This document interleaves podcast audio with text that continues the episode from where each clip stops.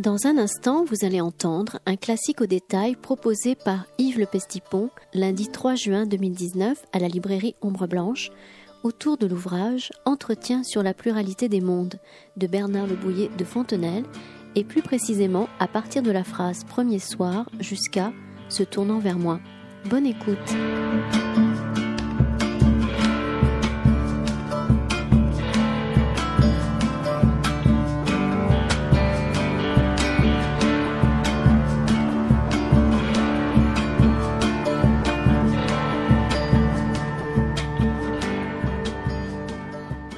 Bonsoir, donc on va continuer, continuer et pour cette année terminer la série des classiques au détail.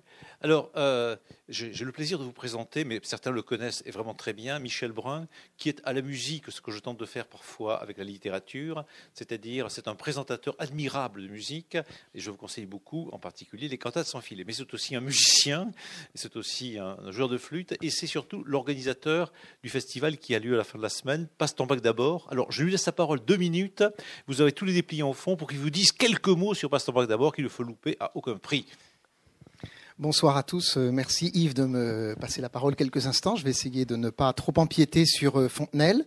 Euh, voilà, c'est juste pour vous dire que si vous n'êtes pas au courant donc de ce festival, passe ton bac d'abord, autour de bac, une centaine de concerts et d'événements entre vendredi soir et dimanche fin d'après-midi, avec cette année une thématique particulière qui est le contrepoint et le contrepoint qui est cet art de composition particulier à Jean-Sébastien Bach.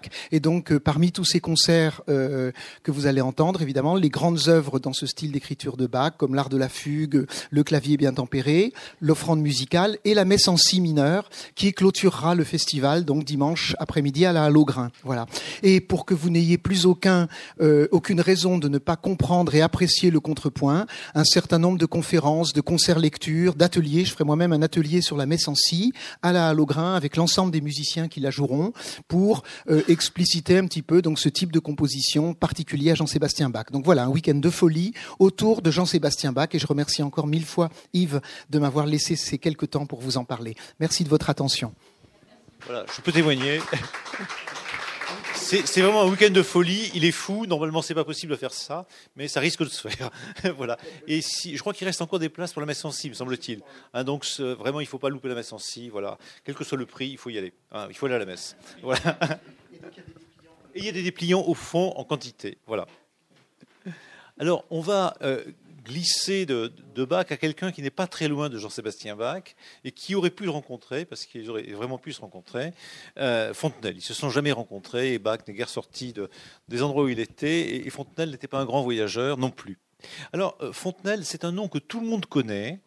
Euh, on a rencontré ce nom un jour ou l'autre vaguement dans les études littéraires.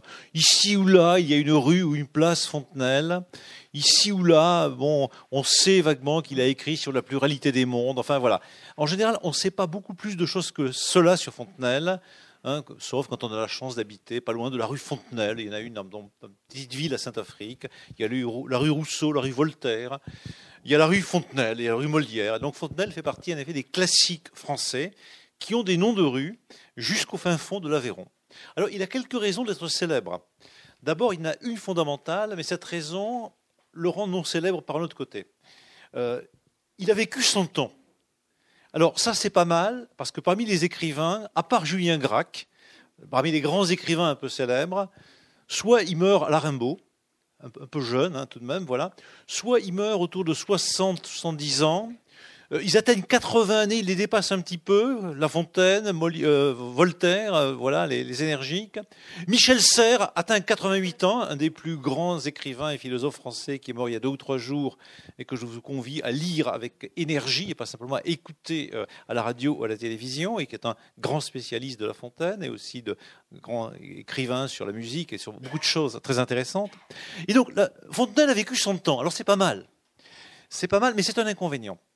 Parce qu'il est né en 1657 et il est mort en 1757. C'est un truc à ne jamais faire. Euh, moi, je suis aussi né 300 ans plus tard, à une mauvaise date, en 1957. Pourquoi il ne faut jamais le faire? Parce que quand on est en 1657, pour les manuels de littérature, à moins d'écrire très très jeune et de mourir comme Rimbaud très très jeune, on risque de déborder sur le XVIIIe siècle et on ne sait pas très bien si on va vous mettre comme auteur du XVIIe siècle ou auteur du XVIIIe siècle. C'est très embêtant parce qu'on ne pourra jamais vous mettre un programme d'agrégation. Parce qu'effectivement, au programme d'agrégation, il y a les auteurs du XVIIe siècle et les auteurs du XVIIIe siècle. Alors Fontenelle, quand arrive le début du XVIIIe siècle, en 1700, il a 43 ans, il a écrit déjà quelques trucs, mais il lui reste encore 50 ans et des poussières à vivre, le salopard. Et donc c'est très embêtant pour un programme. Et donc quand on fait son Regard des Michards, son Chassant Séninger, les livres comme ça, eh bien c'est très embêtant parce qu'on ne sait pas où le mettre. Et comme on ne sait pas très bien où le mettre, on le met nulle part. Hein. voilà la solution. Au moins Jean-Sébastien Bach, est vraiment un homme du XVIIIe siècle, au moins les choses sont claires. Hein. voilà, ça va bien. Il y a des musiciens romantiques. Il y a des types qui se débrouillent pour naître au bon moment et mourir au bon moment. Hein. voilà. Mais quand vous êtes à la moitié sur un siècle, à la moitié sur l'autre, on ne sait pas très bien où vous classer. C'est très embêtant, mais c'est un réel problème. L'agrégation de lettres modernes, de lettres classiques, classe par siècle, et les programmes des écoles normales supérieures aussi. Et donc, Fontenelle ne tombe jamais l'agrégation et ne tombe jamais au programme d'école normale parce qu'on ne sait pas où le mettre, hein, tout simplement. Alors voilà, c'est un peu embêtant. Et les spécialistes de Fontenelle, il y en a, sont toujours des gens un peu interlopes à moitié spécialiste du XVIIe siècle, à moitié spécialiste du XVIIIe siècle, comme Claudine Poulouin à Rennes, par exemple, à Rennes, à Rouen, excusez-moi, voilà. Mais euh, donc c'est un personnage, Claudine Poulouin, louche, parce qu'elle est à moitié XVIIe, à moitié XVIIIe. Quand on est un spécialiste de Voltaire, tout va bien. Quand on est un spécialiste de, de La Fontaine, tout va bien. Mais quand on est spécialiste de La Fontaine, on est suspect de trahison de tous côtés. Donc, première raison d'être célèbre, mais aussi un inconvénient. Il y a une deuxième raison d'être célèbre, mais c'est aussi un inconvénient. Il est le neveu de Pierre Corneille et de Thomas Corneille. Alors ça c'est pas mal. Par la maman. Euh, c'est pas mal parce qu'effectivement, Fontenelle est un Corneille par sa maman. Hein, voilà, voilà le truc. Donc pour se lancer dans la littérature, c'est vraiment très bien. Et il se trouve que Thomas Corneille était l'auteur des best-sellers de théâtre au XVIIe siècle. Il était beaucoup plus célèbre que Pierre Corneille. Hein. Il a écrit autant de pièces qu'on voulait, c'était des succès, des succès, des succès. Corneille s'est allé, ça, ça va et ça revient, ça monte et ça descend. Enfin, tous les deux, tous les deux réunis, ils tenaient les positions dans la littérature, euh, disons dans toute la deuxième moitié du XVIIe siècle, au théâtre et partout, tellement que Thomas Corneille possédait une grande revue littéraire de l'époque, il appartenait, qui s'appelait Le Mercure de France, et il dit à son petit neveu, allez, fais-moi un petit texte. voilà, il fait un petit texte, et donc on sait comme ça, c'est comme ça que Fontenelle est lancé. Il fait un petit texte minable, mais ça fait rien, il est quand même lancé. Simplement, si c'est un avantage d'être le neveu des grands hommes, c'est aussi toujours un peu un inconvénient les, fils, les petits-fils Bach, quelle que soit leur qualité, ne sont jamais que des fils et des petits-fils et des neveux et des cousins Bach. Bach, quand même, domine. Même chose pour Fontenelle. Il est le neveu de Corneille, et de Corneille, des deux Corneilles. Hein. Il y a deux Corneilles. Voilà, il y en a un qui est plus important que l'autre. Hein. C'est Thomas, un auteur de beaucoup d'opéras avec, avec Quino, etc. Il a beaucoup mieux rempli sa caisse hein, que Pierre Corneille. Mais évidemment, Fontenelle n'est jamais que, que le second. Enfin, voilà, dans cette famille-là, il n'est que le second. Donc, raison d'être célèbre, mais et puis enfin, euh, raison d'être célèbre, euh, Fontenelle, mais, aussi, Fontenelle a été un académicien de toutes les académies de l'époque. Et comme il a vécu longtemps, il a été un, académicien à longue durée. On a pu célébrer euh, autour de 1750 le 50e anniversaire de sa présence d'Académie aux inscriptions. Alors, il était à l'Académie des sciences, l'Académie des lettres, l'Académie des inscriptions, il était partout. Il était partout, en plus, secrétaire perpétuel, ou plus ou moins secrétaire perpétuel. Et comme il était vieux, comme tous les types mouraient, vous savez, moi je suis président de l'Académie des sciences à Toulouse, le grand avantage de cela, c'est qu'on peut faire des éloges funèbres, parce que les types meurent assez vite, voilà, il y a surtout des hommes, voilà, et on fait des éloges funèbres, c'est très bien, voilà, voilà, voilà, et on se dit un jour, il y a quelqu'un qui fera un éloge funèbre, et donc Fontaine en a fait 70. C'est pas mal. Des, éloges remarquables, hein, des éloges académiques remarquables. Tout le monde mourait, tout le monde mourait. Lui continue à faire des éloges, il continue à faire des éloges. Et donc, il était un opérateur très important dans le paysage intellectuel, livresque, académique, etc. Au XVIIIe siècle, évidemment, il connaissait très bien tout le monde. Hein. Bien sûr, il connaissait Voltaire, il connaissait Madame de Tencin, il connaissait Marivaux, etc. Il connaissait absolument tout le monde. Il, allait dans, tous les salons, il était extrêmement aimable. Il y a des portraits de lui un peu partout, dont au, au, musée de Montpellier, un très joli portrait. Donc, c'est un homme très célèbre, hein, très académique, extrêmement reçu, etc. Mais justement, le fait d'être très célèbre, d'être académicien, d'être super académicien, d'être académicien d'académicien, etc., ça ne fait pas tellement poète maudit. Euh, on aime mieux quelque part le type qui meurt sur la scène, Jean Molière, qui a quelques difficultés avec l'Église catholique, etc. On aime mieux Rimbaud, on aime bien l'ivrogne de service, etc. Enfin voilà, on aime bien les types comme ça, quoi. Voilà. Et Fontenelle a été quelque part très célèbre de son vivant très connu, au centre du paysage. C'était une sorte de, ministère de la culture permanent. Hein. Véritablement, il avait, il en relation avec tout le monde. Et puis, euh, et puis voilà. Après, on s'est demandé, mais quelle est son œuvre? Quelle est son œuvre? À cet homme très célèbre Alors son œuvre, en fait, elle est pratiquement limitée à ça. C'est l'œuvre qu'on lit encore, disons, elle est là-dedans. Et on ne lit pratiquement que cela. Euh, cela. Donc c'est peu, mais c'est pas mal. Hein. entretien sur la pluralité des mondes et histoire des oracles. Donc la totalité de l'œuvre qu'on peut trouver en librairie euh, de, Fontenelle, à part des éditions savantes, c'est ça. Et encore actuellement, on ne trouve que ça, c'est-à-dire entretien sur la pluralité des mondes. Donc en gros, 150 pages à peu près de littérature, plus un texte qui s'appelle L'histoire des oracles, alors qui est célèbre pour une raison, mais qui est en généralement inconnue. Euh, c'est aussi le hasard de Fontenelle. Beaucoup de gens ont étudié à l'école, et encore ça se fait encore, un texte de Fontenelle qui s'appelle La Dent d'Or. La dent d'or, c'est l'histoire suivante. Il y a dans un pays, quelque part du côté de l'Allemagne, un enfant qui naît avec une dent d'or. Et alors, c'est un miracle, c'est extraordinaire. Il a une dent d'or, extraordinaire. Et on commence à faire des prédictions, enfin tout cela, jusqu'au moment où des spécialistes examinent cet enfant qui a une dent d'or, et on s'aperçoit qu'il y a trucage, et que donc en réalité, c'est évidemment des livres ont été écrits sur la question, etc. Des prêtres se sont prononcés, des sorciers sont apparus, etc. Mais cette dent d'or n'est pas une dent d'or, c'est quelqu'un qui a recouvert une dent normale avec une petite feuille d'or, et donc c'est un, un leurre. Et donc le discours de Fontenelle consiste à dire méfions-nous des charlatans, des, des, vendeurs de mensonges, etc. Méfions-nous des illusions, soyons lucides, rationnels, etc. Et regardons véritablement les choses. Alors, ce texte-là, ironique, qui ressemble à un texte de Voltaire, qui se moque des curés, des charlatans, de tout ce que l'on veut dans ce genre, représente assez bien l'esprit des Lumières. Il est célèbre en tant que tel. Ça fait une page qu'on donne un commentaire de texte, qui est dans le regard des Michards, dans le cherchant Séninger, etc. Mais en général, on oublie effectivement qu'il fait partie d'un livre qui s'appelle L'histoire des oracles, que peu de gens ont lu et qui est un livre cependant très intéressant. Alors, euh, qui est Fontenelle en quelques mots? Je ne vais pas vous raconter sa vie parce qu'elle est longue. Euh, elle est longue, il y a des biographies sur la vie de Fontenelle. Elle n'est pas extrêmement passionnante. Si on se dit qu'une vie passionnante, c'est une vie avec des voyages incroyables, des maîtresses dans tous les sens, des maladies, des coups d'épée, des duels, etc. Pour ça, Cyrano Bergerac, c'est mieux.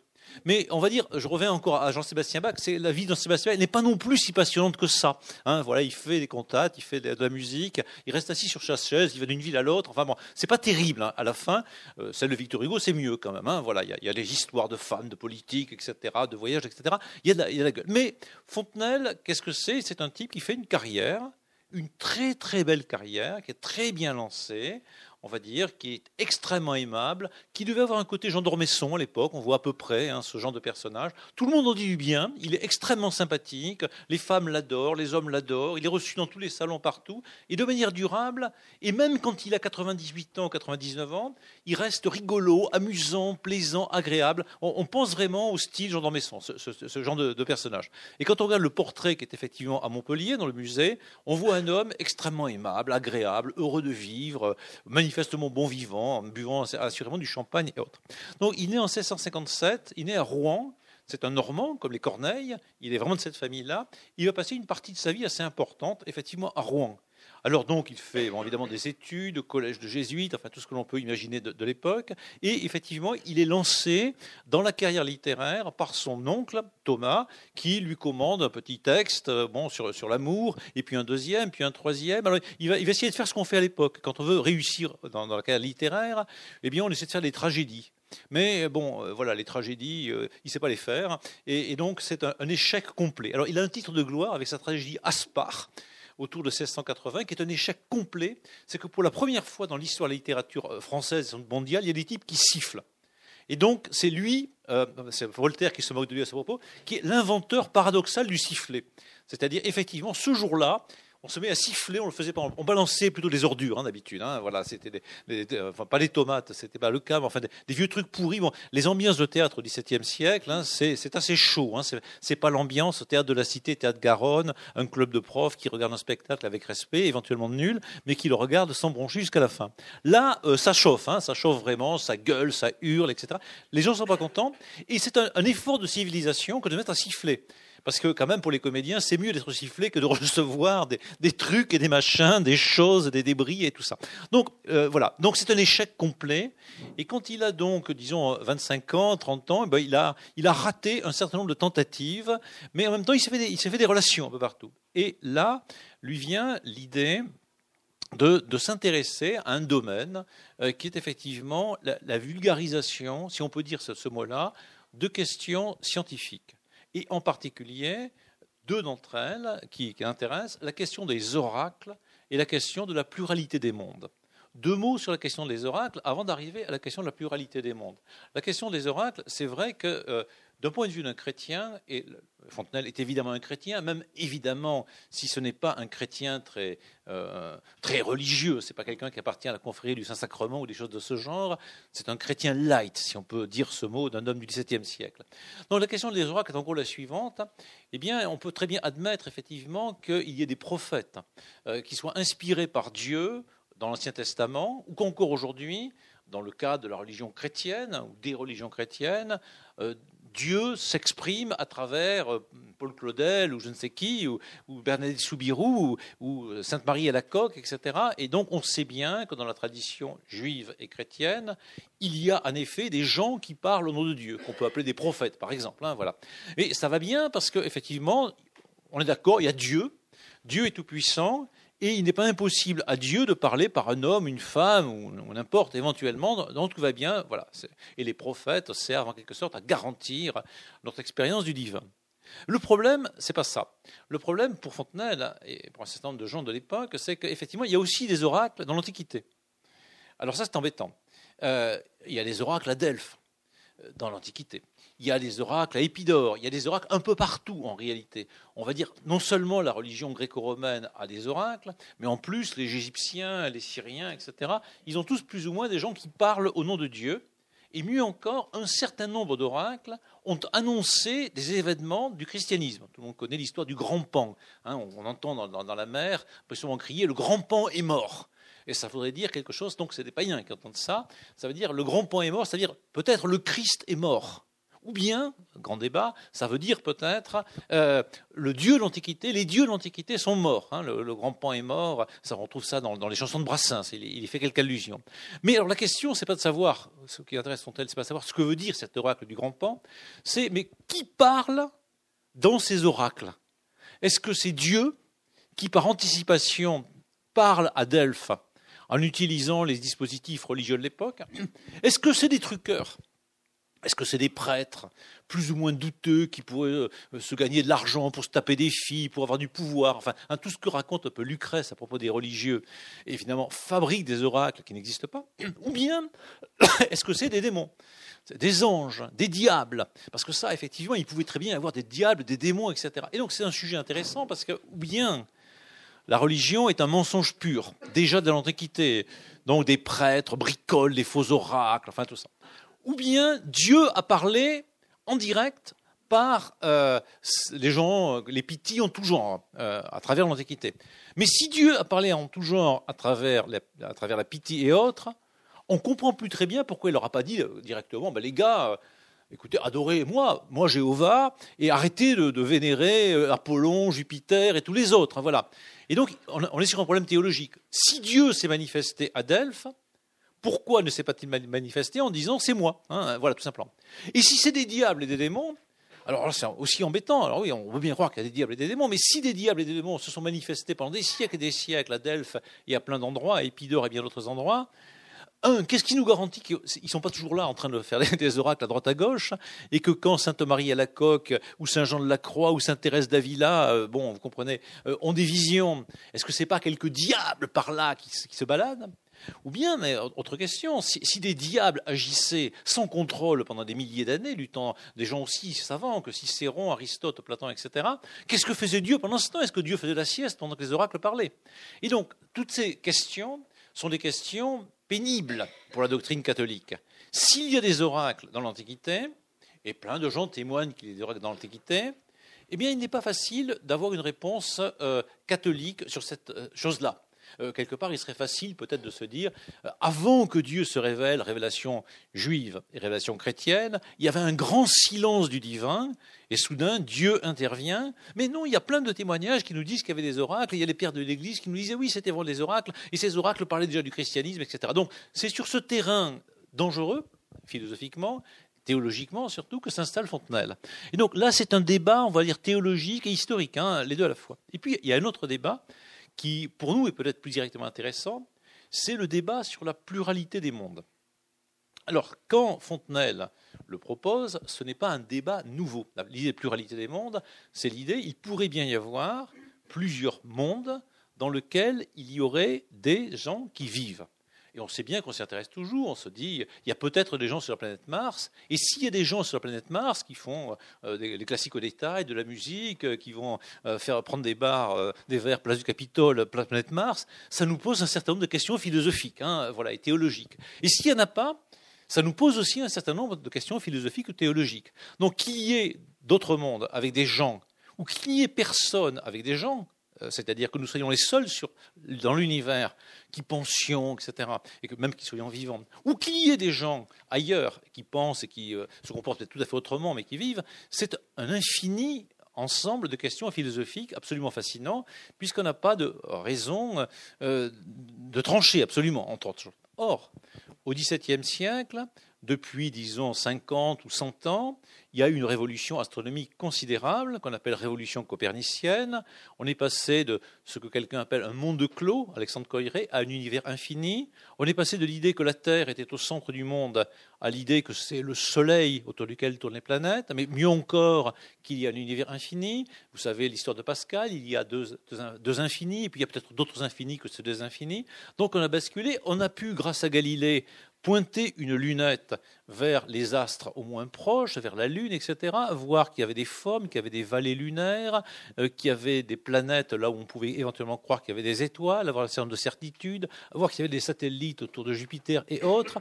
Donc on est rentré dans un moment où effectivement le ciel euh, s'est agrandi considérablement, jusqu'à devenir infini, une pluralité infinie, où effectivement la question de la pluralité des mondes peut se poser vraiment. Elle se pose depuis l'Antiquité, l'interroger. Et par exemple, pour montrer l'actualité, dans la région, il y a quelqu'un qui s'appelle Pierre Borel, dont nous avons le spécialiste intersidéral ici dans la salle, qui en 1657 dit quelque chose, il publie un texte, l'année de la naissance de Fontenelle, sur la pluralité des mondes. Alors, je laisse la parole quelques minutes à, à Didier Foucault pour qu'il vous parle un peu de Pierre Borel, parce que lui, il sait qui c'est, moi moins bien. Hein, voilà. Merci Didier, ça c'est très, précis. Et euh, donc effectivement, euh, quand Fontenelle publie les entretiens sur la pluralité des mondes autour de 1687, puis va les republier 13 fois avec quelques variations, ce n'est pas une nouveauté puisque cette idée de pluralité des mondes, elle est déjà chez Borel, mais enfin, lui-même n'est pas un inventeur véritablement. Donc c'est une question qui, travaille effectivement le XVIIe siècle, qui vient de loin. En 1657, autre date, enfin autre élément important, la même année, euh, Cyrano de Bergerac, sans se contacter, se connecter le mot du monde avec Borel, ni avec la maman de Fontenelle qui est en train d'accoucher, publie Le Voyage dans la Lune. Et donc effectivement, le Voyage dans la Lune, c'est l'idée que je vais sur la Lune et là, je rencontre des types qui habitent là, et donc il y a une pluralité des mondes, ce qui permet d'habiter de, de, lancer un discours sceptique, libertin, etc. Parce qu'effectivement, s'il y a plusieurs mondes avec plusieurs religions, plusieurs manières de vivre, plusieurs manières de s'aimer, effectivement, on tombe assez vite dans un scepticisme généralisé, en tout cas dans un ensemble d'idées libertines très intéressant. Alors quand, quand Fontenelle a cette idée d'écrire sur la pluralité des mondes, il ne s'agit pas euh, de faire apparaître des idées nouvelles. C'est des idées qui, pour l'essentiel, sont déjà bien euh, circulantes, même si c'est parfois un petit peu sous le manteau.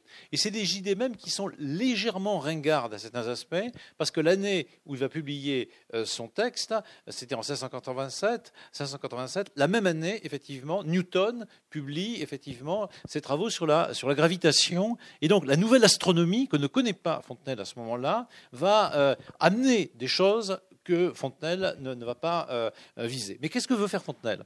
Il veut effectivement, euh, d'une part, faire ce qu'on peut appeler une sorte de vulgarisation scientifique à l'égard d'un public cultivé, et en particulier à l'égard de dames. On va voir qu'il s'adresse dedans à l'égard de dames. Mais aussi, il ne s'agit pas simplement de vulgariser la science, il s'agit aussi d'anoblir la science. C'est une autre idée. Vulgariser, ça veut dire donc je suis un grand savant et je mets en direction du vulgaire, du peuple, des, des pauvres gens, etc., un savoir que je possède et que je rends accessible à tout le monde. Mais il y a eu aussi une autre idée pour Fontenelle qui est beaucoup plus importante, c'est que la science, au XVIIe siècle, dans les milieux cultivés, dans les milieux de la cour, et, parfois d'ailleurs encore aujourd'hui en France en général, me faisait observer un de mes amis de l'Académie des sciences, il apparaîtrait très étrange que, effectivement, le ministère de la Culture euh, ait un scientifique à sa tête, parce qu'en effet, il est beaucoup plus normal, nous trouverons, nous, d'avoir un cinéaste, un écrivain, éventuellement un danseur, euh, un philosophe, enfin quelque chose comme ça, voilà, plutôt que d'avoir un mathématicien au ministère de la Culture, ou un physicien, ou un biologiste, parce qu'en effet, quelque part, si la science, même pour nous, a une importance considérable, en effet, effectivement, quelque part, la littérature, l'académie, les arts académiques, enfin, etc., la musique, etc., nous paraît en quelque manière plus noble. Euh, on peut tous citer un certain nombre de grands musiciens, d'écrivains français, de danseurs actuels ou autres, de gens de théâtre, mais les, scientifiques, c'est plus difficile hein, immédiatement, et on voit bien que euh, si un festival euh, de littérature ou de théâtre ou de cinéma attire beaucoup de monde, eh bien, il faut beaucoup plus d'efforts pour amener les gens à aller voir des choses scientifiques. Alors, La euh, Fontenelle, excusez-moi, ils, ont, ils, ont, des rapports, je vais en parler dans, quelques instants, des rapports très, très, très, très forts, outre le fait que La Fontaine et le Fontenelle ont des noms qui se ressemblent. Euh, Fontenelle se dit, euh, il est important de donner une dignité à la science, et cette dignité ne peut être une dignité littéraire véritablement. C'est-à-dire considérer que la science ne relève pas simplement du travail des bourgeois un peu médiocre, qui parle mal, euh, alors que effectivement les arts, la peinture, la musique, la politique aussi, bien entendu, enfin, les choses de genre, la grande religion, etc., relèvent de sujets nobles. Et donc effectivement, on va organiser des entretiens. Et le mot entretien est un mot assez important parce qu'entretenir, c'est un peu quelque part l'équivalent de la conversation, mais ce n'est pas tout à fait la conversation. La conversation, on voit, c'est dans un salon. On parle un peu de n'importe quoi. L'entretien, euh, on s'entretient, on, fait une sorte d'effort, on entretient le mouvement, on se développe, enfin des choses de ce genre. L'entretien est quelque part léger, mais un peu plus sérieux que la conversation éventuellement. Et donc ce sont des entretiens sûrs. Et les deux mots ne sont pas tout à fait les mêmes, ne sont même pas exactement les mêmes en réalité dans leur étymologie et dans leur valeur. Et donc des entretiens qui vont durer six soirs, cinq soirs d'abord, six soirs à la deuxième édition, à la troisième édition, etc., avec une marquise, évidemment très belle, très jeune, dans un château, quelque part à la campagne, on ne sait pas très bien où. Alors on a toutes sortes de raisons de penser que la dame auquel il dédie ces textes, c'est Madame de la Mésangère. Qui est Madame de la Mésangère C'est la fille de Madame de la Sablière. Qui est Madame de la Sablière? C'est la protectrice de La Fontaine à la fin de sa vie. Et, donc Madame de la Sablière était effectivement une très belle femme, très savante, qui avait un, un salon dans lequel elle réunissait des gens comme La Fontaine, en effet, Fontenelle, Bernier, qui est un grand ami de Fontenelle, qui est un explorateur, toute une série de savants de l'époque. Et évidemment, il avait, elle avait une fille, très belle, bien entendu, enfin, etc., auquel La Fontaine dédie d'ailleurs une de ses fables, Madame de la Mésangère, qui en plus avait un nom parfait pour La Fontaine, la Mésange, enfin, il y a tout ce qu'il y a dedans. Et probablement, c'est à, à elle que s'adresse le personnage du narrateur dans les entretiens sur la pluralité des mondes. Donc, on est dans l'aristocratie, une femme jeune, moderne, de ces salons, euh, non pas libertins, mais en tout cas scientifiques, hein, qui est le salon de Madame de la Sablière. Madame de la Sablière finit très chrétienne, donc on ne peut pas dire libertin du tout, mais là-dedans tourne un tas de gens qui ont l'esprit assez libre, dont en effet La Fontaine. Et donc, six soirs, c'est la nuit, et cette dame parle très bien, le jeu parle très bien, et on va s'entretenir dans un beau lieu, dans un beau paysage, le ciel étoilé, de la pluralité des mondes. Et donc, voilà le texte qu'on va regarder maintenant. On va regarder juste un petit peu le début, qui est le texte qui fait la gloire de Fontenelle. C'est ses entretiens sur la pluralité des mondes avec une dame. Alors, ça, fait la célébrité de Fontenelle pour un certain nombre de raisons. Euh, d'abord parce que c'est un texte extraordinaire euh, du rapport d'égalité entre hommes et femmes. Alors vous savez que c'est une des grandes questions de la fin du XVIIe et XVIIIe siècle, une grande question de la civilisation française. Effectivement, quelque part, est-ce que les dames peuvent être les égales des hommes dans la conversation, dans l'entretien scientifique? Elles ont une intelligence aussi grande, etc. Un certain nombre d'esprits le niaient. On voit bien l'ambiguïté de la pièce de Molière, les femmes savantes. On voit bien les personnages de Molière qui souvent sont un peu critiques sur la liberté intellectuelle des femmes. Mais on voit bien un échange qu'au XVIIIe siècle, il y a un grand développement autour de Voltaire et de bien d'autres, de cette idée que la conversation avec les femmes et que la dignité des femmes en tant qu'elles peuvent faire de la science est très importante. Et que donc l'éducation des femmes est importante. Enfin, tous ces thèmes-là sont très importants. Donc c'est un premier paquet d'idées, c'est-à-dire c'est une œuvre scientifique destinée à une dame, enfin faite avec une dame, faite avec une dame, plus que destinée à une dame. Les lecteurs des hommes et des femmes, mais qui dit effectivement quelque chose de la dignité féminine. Euh, deuxièmement, c'est une, œuvre qui est une œuvre qui effectivement traite dans des grands, questionnements, disons, de l'Occident, qui est la question du pluriel. Euh, nous sommes dans un pays de religion monothéiste, hein, de, l'un, en quelque part. En quelque part, ça nous convient assez bien. Il y a un Dieu, mais il y a aussi un roi, il y a aussi une loi, il y a aussi un pays, il y a aussi une ville, Paris. Dans, Paris, il y a un quartier, ça continue. Mes étudiants préparent l'école normale supérieure de la rue d'Ulm, donc, c'est-à-dire sur la colline Sainte-Geneviève, qui, dans Paris, est au cœur de Paris, Paris est au cœur de la France, la France au cœur du monde, la Terre, etc., etc. Enfin, au bout d'un moment, c'est l'un absolu, et être premier à la rue d'Ulm, c'est l'absolu de l'absolu, et là, on meurt, et hop, on est heureux. Enfin, voilà.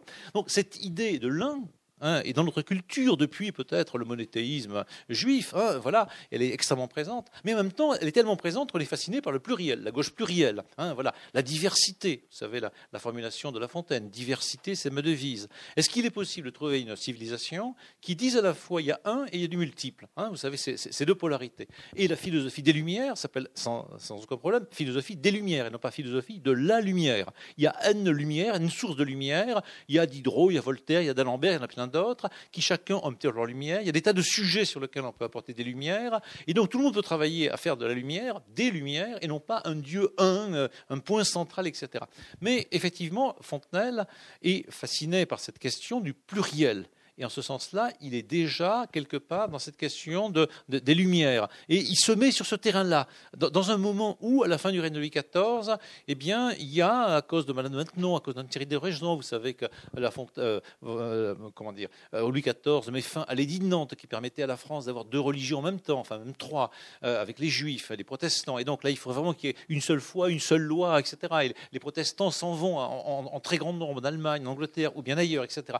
À ce moment de resserrement Hein, de, l'édifice royal et de l'édifice théologique. De voilà, l'idée de pluralité est une question qui est, euh, qui est, forte, hein, véritablement. Alors, elle se relie avec la question des femmes, parce qu'effectivement, s'il y a d'autres êtres humains que les hommes, c'est-à-dire des femmes, ça veut dire qu'il y a un pluriel, etc., etc. On revient là-dessus. Et puis ensuite, il y a une troisième idée qui est assez fascinante. Est-ce qu'on peut faire de la littérature avec de la science?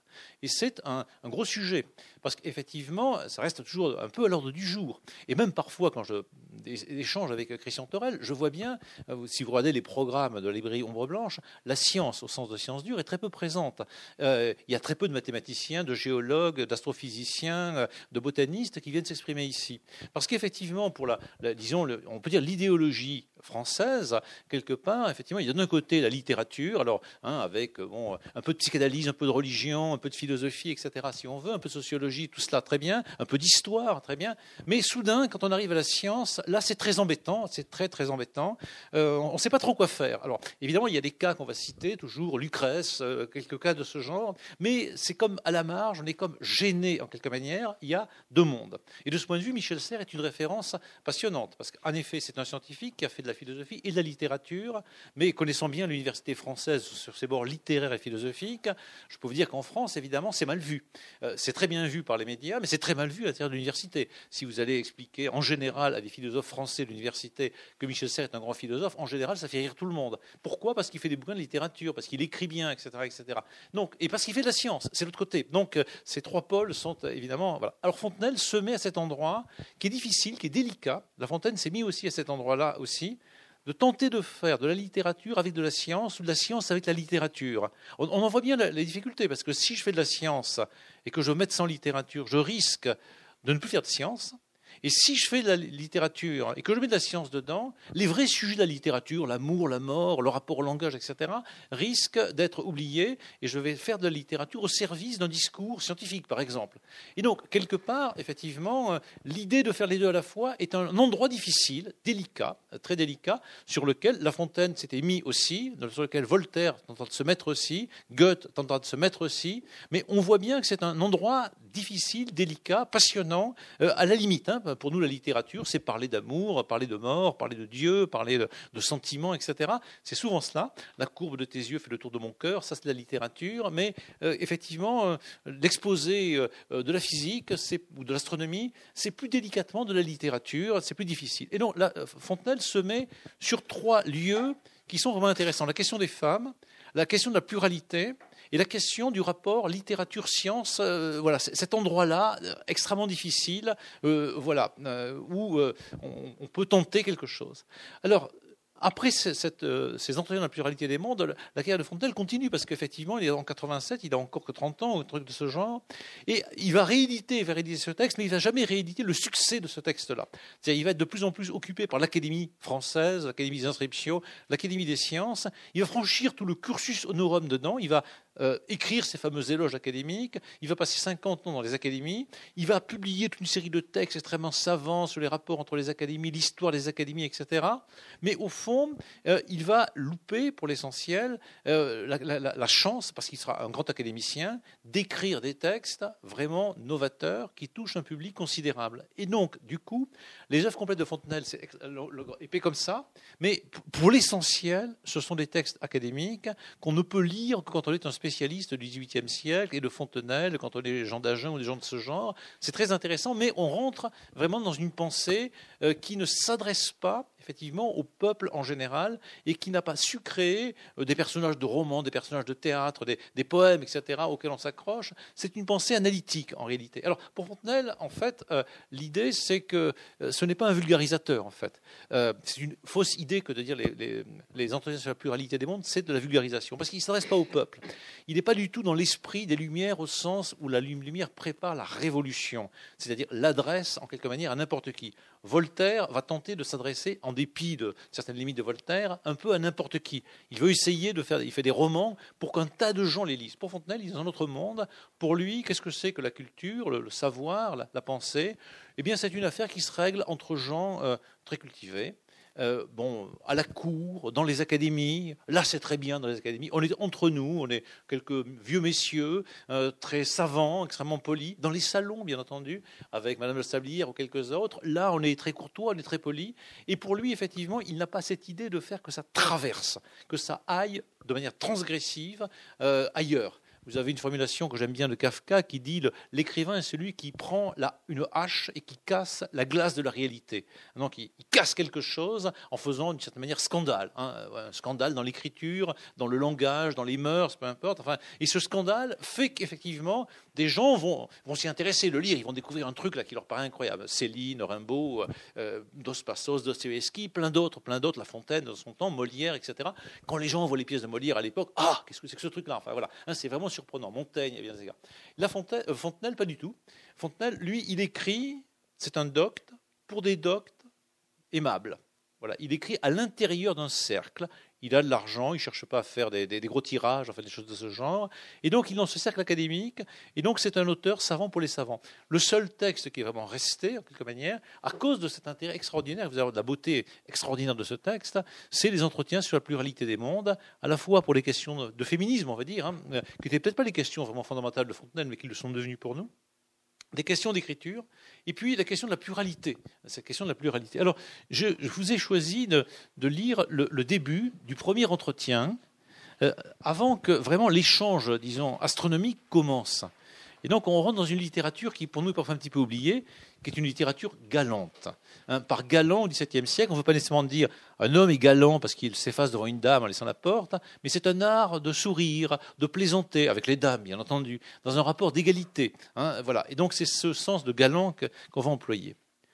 Donc le, texte commence en s'appuyant sur la préface dans laquelle La Fontenelle dit qu'il a eu quelques entretiens avec une dame dans un château, etc. Voilà, c'est pour ça qu'il y a un donc au début que la Terre est une planète qui tourne sur elle-même et autour du Soleil. Donc on reconnaît Copernic.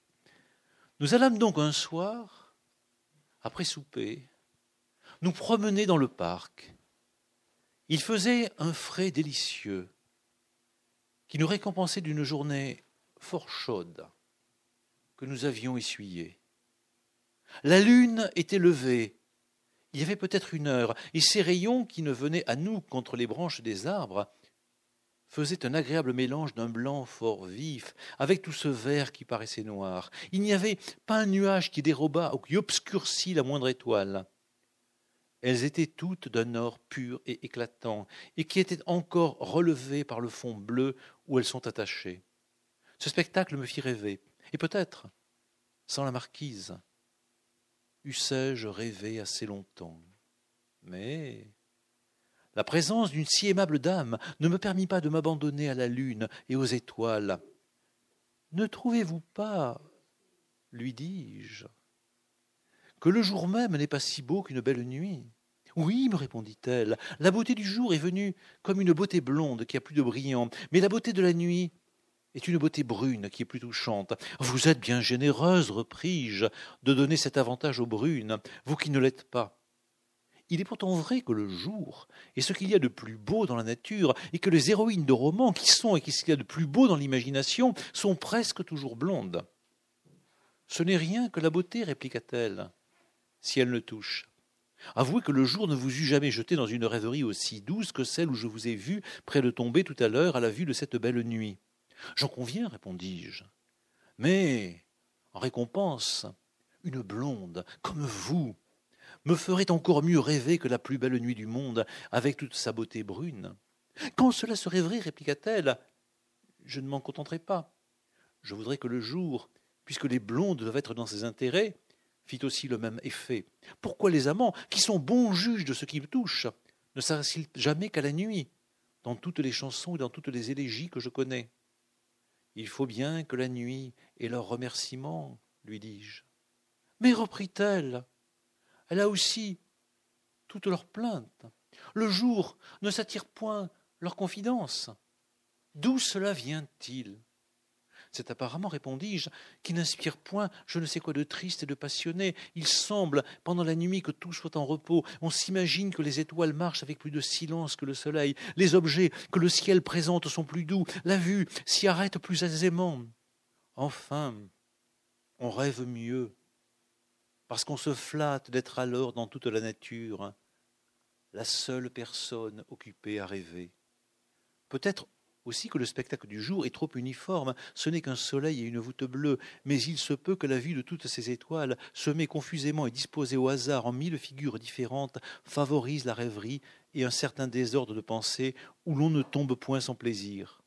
J'ai toujours senti ce que vous me dites, reprit-elle. J'aime les étoiles, et je les plaindrai volontiers, je me plaindrai volontiers du soleil, qui nous les efface. Ah m'écriai-je.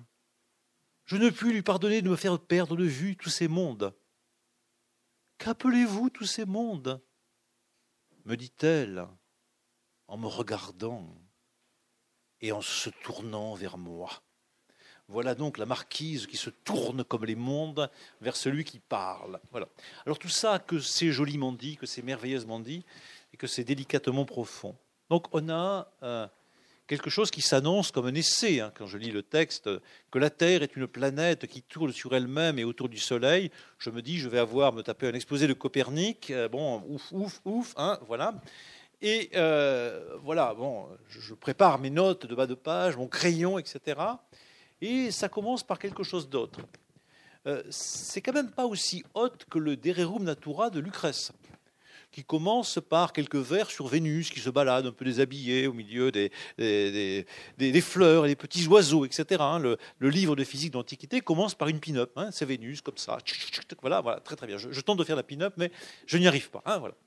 Et là, on a quelque chose qui n'est pas sur ce ton-là, puisqu'on a la nuit, une marquise, un château, un beau parc, quelque chose qui ressemble un peu à des romans libertins de l'époque.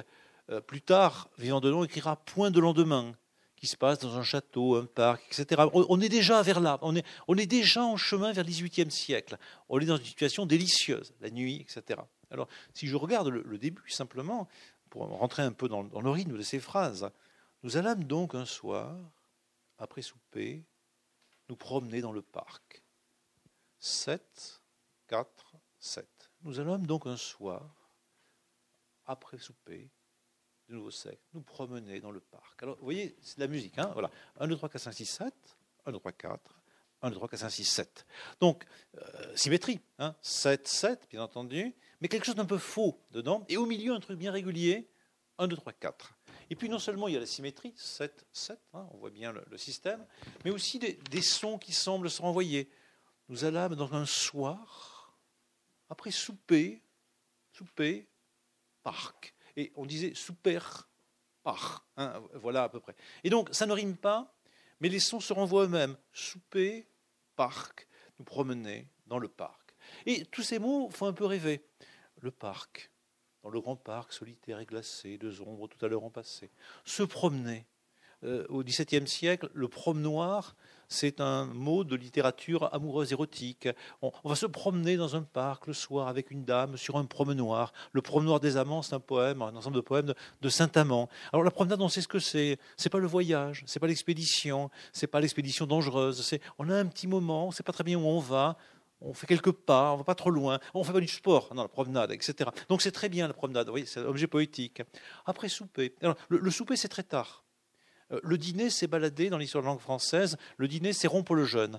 Euh, il, y a, eu des époques dans la langue médiévale où le dîner, c'est le petit déjeuner le matin, puis ça a été à midi, puis ça a été en fin d'après-midi. Et le souper, c'est le soir. Euh, c'est vraiment assez tard, éventuellement. Donc, c'est peut-être le, souper a peut-être eu lieu à 10 heures du soir. Hein, et donc, c'est la nuit maintenant. Voilà, on est, on est en été.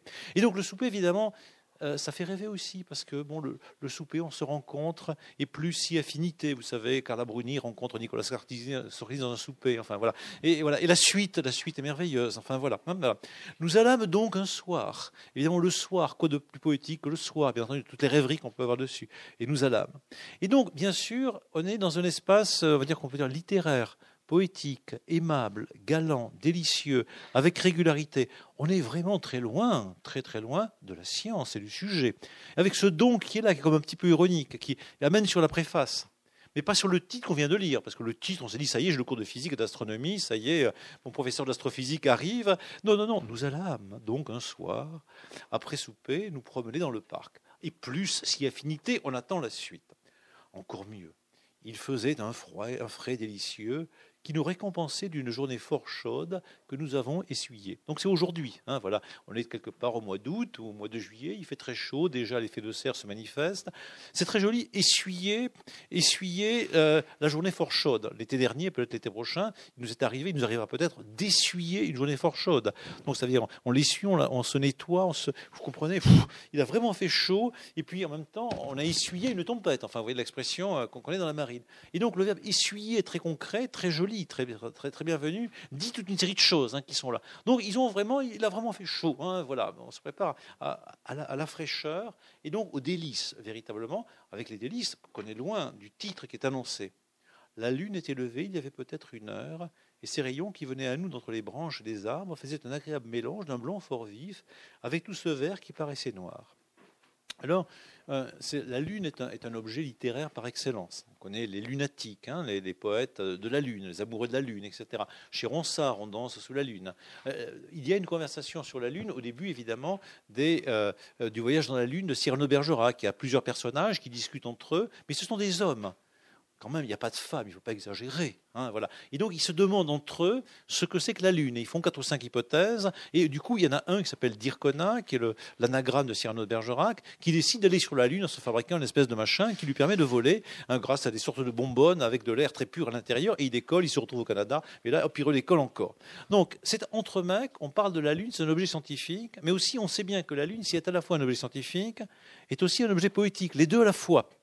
Dans les, dans les Amours de Psyché de Cupidon de La Fontaine, fait en 1671, quelques années avant effectivement le texte de Fontenelle, il y a aussi quatre amis. Et les quatre amis, au début, discutent de la Lune. Ce sont les mêmes, mais ce pas les mêmes, ils n'ont pas les mêmes noms que dans Cyrano de Bergerac. C'est encore quatre bonhommes. Or, là, ici, on ne le sait pas encore, ou plutôt on va le deviner parce que la préface l'a suggéré, le nous et la discussion auprès de la Lune, ce sera non pas avec trois copains ou quatre copains, mais avec une dame et avec une dame, donc ça clive en deux. Parce que là, effectivement, la lune est un objet, on va dire, érotico-sentimental, poético, tout ce que vous voulez, un peu féminin. Bien entendu, en français, la lune est féminine, mais en même temps, la lune est un objet d'observation euh, astronomique. C'est un, objet, on va dire, sérieux de ce point de vue. Un, objet, voilà, un objet de ce point de vue masculin, si, on peut euh, risquer ces, formulations un petit peu genrées. Donc, euh, on ne sait pas dans quel sens ça va aller, en vérité. de quel côté de la lune ça va aller Du côté de la rêverie ou du côté de la science. Eh pour, pour, pour, notre ami Fontenelle, ça va aller des deux côtés à la fois. Alors c'est question d'aller des deux côtés à la fois. On va trouver le mot rêve qui va apparaître dans un instant. Euh, pour nous, euh, quand on est un peu scientifique, on a envie de condamner le rêve, la rêverie. Mes collègues, c'est Pierre de Fermat, mes collègues de mathématiques, s'ils voient un seul de leurs étudiants mettre un peu de rêve ou de rêverie dans les problèmes de mathématiques ou de physique, euh, condamnent avec la plus grande énergie. Voilà. et bien sûr, ils n'ont pas tort, même ils vont les accuser de faire de la littérature, du côté du rêve. Ils n'ont pas tort de leur point de vue. cependant, il y a un des grands penseurs du temps qu'admirait beaucoup justement Michel Serres, qui s'appelle Gaston Bachelard, et qui est mort il y a un certain nombre d'années quant à lui, et qui était un homme qui venait de, un peu comme Michel Serres, il avait fait un parcours un peu particulier. D'abord, il était à la Poste, euh, et, voilà, et ensuite il est devenu un, philosophe. Et ce type était un philosophe positiviste qui a réfléchi pendant beaucoup d'années sur l'épistémologie, c'est-à-dire les conditions de la production du savoir scientifique contemporain. Donc, comment font euh, les scientifiques contemporains pour penser ce qu'ils pensent et produire les pensées qu'ils pensent? Et, donc ça s'appelle l'épistémologie. Donc c'est quelqu'un qui essaie de réfléchir de manière rationnelle sur le rationalisme, sur le rationalisme aujourd'hui. Mais à un certain moment de sa vie, il s'aperçoit que lui-même, euh, il a un autre aspect de, sa vie, qui est une grande banalité, euh, c'est qu'il rêve. Non pas rêver au sens euh, dont Freud en parle, où on en parle parfois dans, dans les mythologies ou autres. Je fais un rêve pendant la nuit et je vois apparaître quelque chose que, que m'envoient les dieux, n'importe quoi. Non, non, la rêverie. Le rêve, la rêverie, c'est-à-dire cet état dans lequel je suis très fréquemment, où je ne pense pas vraiment, mais en même temps je ne dors pas, où euh, donc je rêve en ce sens que je pense à, l'amour, à la beauté, aux fleurs, à la lune, etc., euh, n'importe quoi d'autre, avec des associations informulées qui n'ont aucune valeur scientifique, aucune valeur rationnelle, mais qui largement constituent euh, mon approche du monde en, général, et dont on retrouve les traces partout en poésie ou dans les discours amoureux ou autres. Et Bachelard s'intéresse à cela en, constatant deux choses, c'est que d'une part, effectivement, c'est une activité humaine fondamentale que la rêverie, à laquelle la poésie est lié profondément, mais en même temps qu'on peut avoir effectivement une réflexion objective sur la rêverie.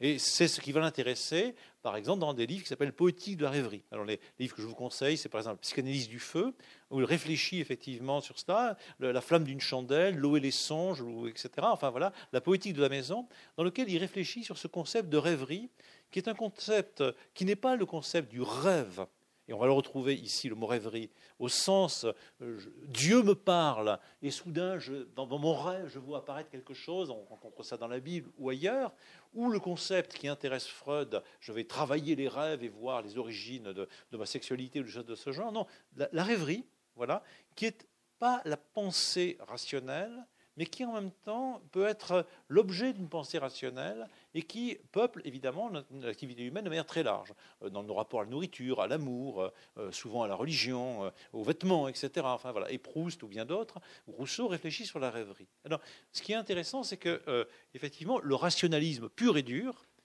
oppose, le rationalisme pur et dur, on va dire cartésien, si je réduis Descartes au cartésianisme, ce qui est un peu une erreur, réduit effectivement, enfin augmente l'écart considérable entre la validité de la raison extrême comme productrice de vérité et l'inanité de la rêverie comme porteuse de songes, d'erreurs, de fausseté, etc., etc., et sans valeur. Et de ce point de vue-là, le rationalisme cartésien, si je le ramène à sa dureté extrême, c'est la mort de la poésie. Et une des questions qui se posent, c'est pour La Fontaine, et ensuite pour Fontenelle, c'est est-ce qu'il est possible de donner un droit au rêve? Au rêve, c'est-à-dire à la rêverie, à cela précisément. Et s'il est possible de donner un droit au rêve, ça implique peut-être qu'il est possible de donner un droit à la pensée aux femmes. Parce qu'en effet, bon, je ne sais pas si c'est vrai, hein, je ne retiens pas ça pour moi, mais les femmes seraient plutôt du côté de la rêverie de la pensée un peu douce, etc., ne seraient pas essentiellement rationnelles, mathématiciennes, etc. Mais le fait qu'elles soient du côté de la rêverie ne signifie pas qu'elles sont folles, que c'est sans valeur leur pensée, etc. Et peut-être bien il y a un terrain d'accord entre les hommes et les femmes euh, qui est effectivement la rêverie. Parce que s'il y a effectivement des femmes, il y a aussi des hommes qui sont quelque peu féminins. Et puis d'ailleurs, effectivement, la Lune est un objet qui est à la fois masculin, parce que c'est un objet, parce que c'est un corps scientifique qu'on peut étudier véritablement, qui résiste au réel, mais en même temps, c'est une sorte d'image. Et je reviens sur le féminin, auquel je peux accorder toutes sortes de valeurs féminines, etc. Dans la langue française. En allemand, vous savez que c'est le lune et la soleil. Mais en français, ça marche comme ça. Hein, voilà, c'est la lune et, le soleil, et la fontenelle, et, dans la langue française. Et donc, effectivement, il y a cette lune dans la nuit qui se lève, comme elle se lève chez La Fontaine, à la fin des Amours de Cupidon, comme elle se lève chez Cyrano de Bergerac au début euh, du Voyage dans la Lune, et cela produit un spectacle. Le spectacle qui est là, il n'y avait pas un nuage qui déroba, etc elles étaient euh, toutes d'un or pur et éclatant et qui étaient encore relevées par le fond bleu où elles sont attachées. Donc c'est une nuit très pure et cela euh, produit un spectacle. Le mot spectacle est intéressant. Euh, Fontenelle ne va cesser de, de l'employer et de le réemployer. Le monde qui est devant moi, le ciel, est un spectacle et ce spectacle est changeant mais pas complètement changeant, parce qu'il se répète, il y a des choses qui reviennent. Et je suis appelé à regarder ce spectacle. Alors, on a souvent dit que le XVIIe siècle était le, temps du theatrum mundi. Par là, on veut dire le théâtre du monde. Le monde est comme un spectacle dans lequel je suis et euh, euh, je vais disparaître et je vais regarder ceux qui vont disparaître à leur tour et ceux-là vont me regarder à, son tour. Donc le théâtre Mundi, Bossuet le développe, je monte sur la scène, euh, je passe un petit moment, d'autres vivants me regardent et puis je disparais de la scène, je meurs et moi-même je vois d'autres gens sur la scène, voilà ce, ce théâtre Mundi. Et on est invité à regarder ce théâtre Mundi sans arrêt pour éprouver le sentiment que tout ça n'est qu'illusion, pour revenir à la vérité de moi-même, pour comprendre que vanité des vanités, tout est vanité. Et donc ça, c'est la grande idée régulatrice au XVIIe siècle du spectacle. Mais il y a une autre idée que, que, Fontenelle développe, c'est qu'il euh, n'y a peut-être pas le théâtre mundi, il y a vraiment un spectacle qu'on va regarder, qu'on doit regarder, sans se dire qu'il y a un arrière-monde, qu'il y a un Dieu par derrière, mais qu'il y a quelque chose qu'on doit essayer de comprendre véritablement. Et que tenter de comprendre sans présupposé théologique, sans présupposé moral, ce monde-là, ça, c'est peut-être quelque chose d'important. Et si on peut le tenter de comprendre, sans y mettre de la théologie derrière, on peut cependant en jouir. C'est la question de la beauté. C'est-à-dire, je peux me dire, ce monde-là n'a pas de sens fondamental qui serait tenu par un dieu ou par des dieux ou par tout ce que vous voulez par derrière, ce théâtre qui est devant moi, ce grand spectacle qui est devant moi, mais je peux tenter de le comprendre, ça c'est un aspect, mais comprendre c'est un peu pénible. Mais il faut le comprendre, mais ce n'est pas pénible, parce que ce spectacle est un spectacle, et donc il a une beauté. Et donc on va voir que tout le texte va tourner autour de l'idée de la beauté. Une idée de beauté qui ne nous dit pas c'est une beauté créée par Dieu, mais c'est une beauté qui est là, présente. Et là, là on n'est pas très loin de Michel Serres. Michel Serres, certes, est chrétien, mais il insiste sans arrêt sur l'idée qu'il y a une beauté du monde, et pas simplement une beauté de tel ou tel personnage, de telle ou telle femme, de, je sais pas, du Kilimanjaro qui est particulier. Mais il y a une beauté un peu partout, et on peut prendre en considération, on doit prendre en considération cette beauté-là. Mais alors, qu'est-ce que c'est que la beauté? Enfin, voilà les, questions. Et donc, ce, ce texte va devenir une sorte de méditation sur la beauté. Et qu'est-ce que c'est que la beauté qui nous fait rêver? Et donc il y a une beauté, il est avec une beauté, il y a de la beauté devant lui. Ce spectacle me fit rêver, et peut-être sans la marquise, eussé-je rêvé assez longtemps mais la présence d'une si aimable âme ne permit pas de m'abandonner à la lune et aux étoiles. Bon, certains, quand je lisais le petit passage, ont souri, parce qu'évidemment, bon, il y a un trait de galanterie amusante, parce que sans la marquise, effectivement, euh, il aurait peut-être rêvé assez longtemps, donc il se serait perdu dans ses pensées, mais la marquise est là, et quand il y a un objet si beau que la marquise, on ne peut quand même pas rêver très longtemps devant les étoiles, et on ne peut pas s'abandonner surtout à la lune et aux étoiles. On doit naturellement s'abandonner à la marquise. Mais euh, c'est ambigu, parce que s'abandonner à la marquise, ça veut dire tomber dans les bras de la marquise. Hein, voilà, ben, voilà, marquise, vos cœurs, vos yeux d'amour brûlés me font, enfin quelque chose comme ça. Mais non, on va s'abandonner à la marquise, non pas en tant que la marquise est une belle plante, mais en tant que la marquise pense et parle. Donc voilà l'idée. Donc euh, c'est un, une espèce de, système à plusieurs ententes. Il y a de côté un discours un peu grivois qui est par derrière. On dit mais attention, on n'est pas de ce côté-là. Mais attention, il y a un discours disons, de, discours euh, à, propos de l'échange intellectuel, mais on n'est quand même pas uniquement du côté du discours intellectuel avec la marquise, on dialogue, on converse, mais aussi parce qu'elle est une jolie femme. Et donc on est sur cet entre-deux. On est dans un mot qu'on a rencontré un peu avant, mélange la Lune est dans un mélange. Elle est certes d'une couleur pure, mais il y a du mélange. Et donc tout est mélange. Et mélange est un mot très important de la physique. Hein. Vous savez, quand on fait de la physique ou de la chimie, on fait des mélanges. Et il y a deux, manières de penser le monde. Il y a ceux qui sont obsédés par la recherche de la pureté. On en voit un peu partout, aujourd'hui encore. Hein, voilà, la recherche de la pureté. Et ceux qui se disent, c'est la physique, ben, le monde est un mélange. Mon corps est un mélange de trucs et des machins. La météo est un mélange, etc. Le ciel est un mélange, sur le quoi insiste beaucoup d'hydro. Et ici, on est bien sûr un mélange homme-femme, plaisir, euh, moindre plaisir, compréhension, intellectualité. Alors lui quoi, cette marquise? Ne trouvez-vous pas, lui dis-je, que le jour n'est pas si beau qu'une belle nuit? Le jour n'est pas plus pur que le fond de mon cœur. C'est un vers de Racine.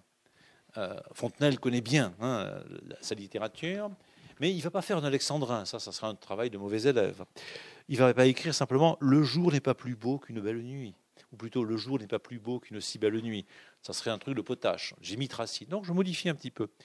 Le jour même n'est pas si beau qu'une belle nuit. Donc je sens bien le vers de Racine, je sens bien la poésie, je l'entends. Mais en même temps, je fais euh, un peu de contrepoint, pour parler comme tout à l'heure mon ami Michel Brun.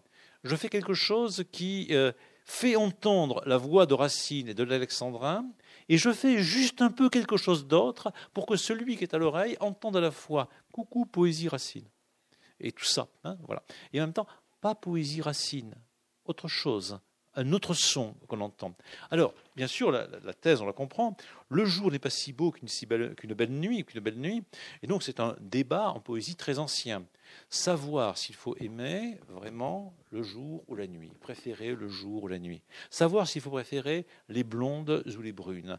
Et on va dire les noirs éventuellement, et les blanches. Et donc, dans la poésie de la Renaissance, il y a tout un tas de poèmes sur la belle noire, qui peut devenir éventuellement le beau noir, Othello, par exemple. Comment peut-on être amoureux d'un beau noir, Othello, etc., qui est un diable, quelque part, oui, mais quand même, c'est beau, c'est profond, etc. Et donc, vous avez quantité de poèmes de Desportes, de Ronsard et autres, qui réfléchissent sur la belle ténébreuse, sur la beauté noire, sur la nuit, etc., et opposer évidemment la belle blonde, le jour et autres. Et donc les deux, effectivement, fonctionnent, et c'est un, débat central dans la poésie, dans la peinture. Vous savez que le Caravage, dont on a trouvé un tableau il n'y a pas si longtemps à Toulouse, qui va être vendu, et que j'espère qu'il sera donné à l'Académie des sciences par la famille qui l'a trouvé, mais je crains que non.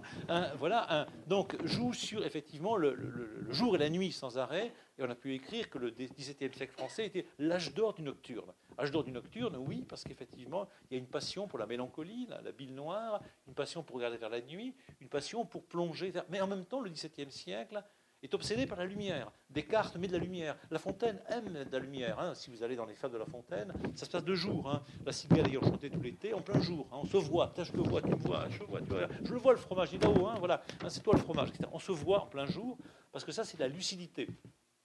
Mais en même temps, la nuit, peut-être, c'est une forme de la poésie. Donc c'est un ensemble de questions.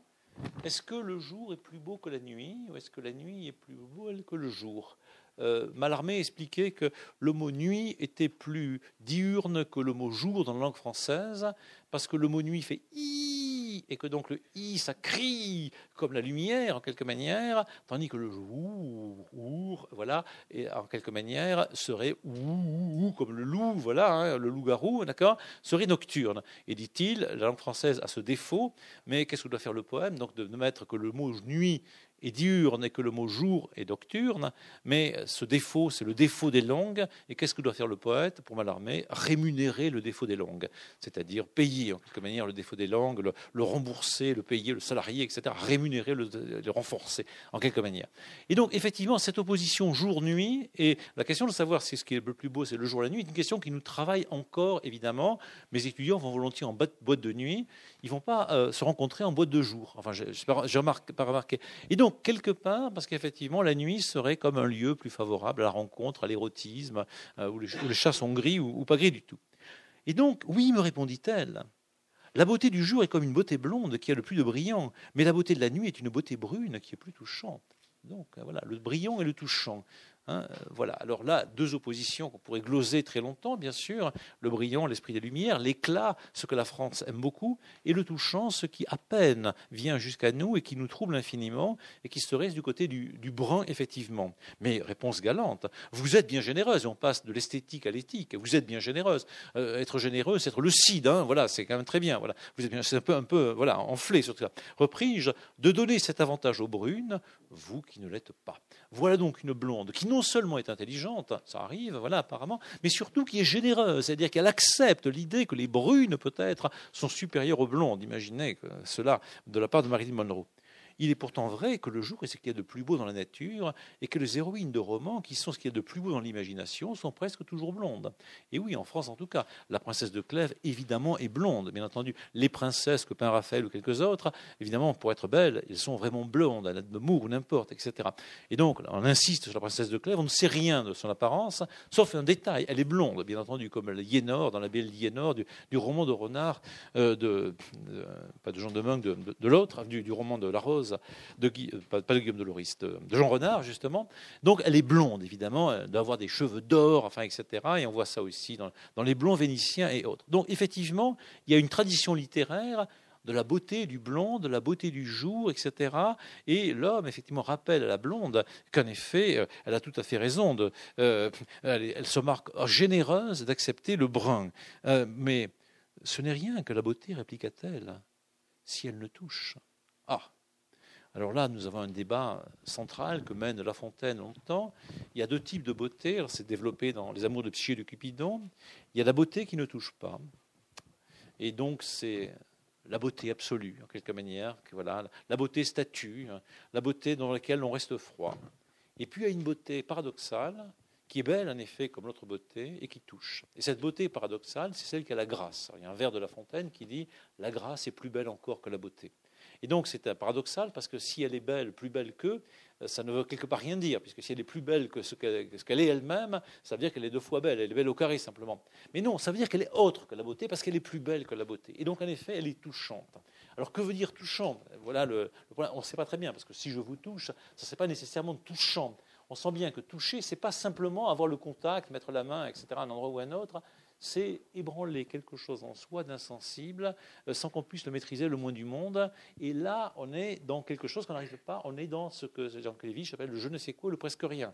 On est à ce point précis. Et donc, s'il y a des canons de beauté, et qu'on peut affirmer plus ou moins ce que c'est qu'une belle femme ou un beau paysage de manière canonique, euh, en, en, revanche, cette beauté dont il est question là, la beauté est touchante échappe absolument au canon de beauté. Et là, on est dans, le trouble, dans autre chose. Et donc, on est dans une conversation qui n'est pas très scientifique.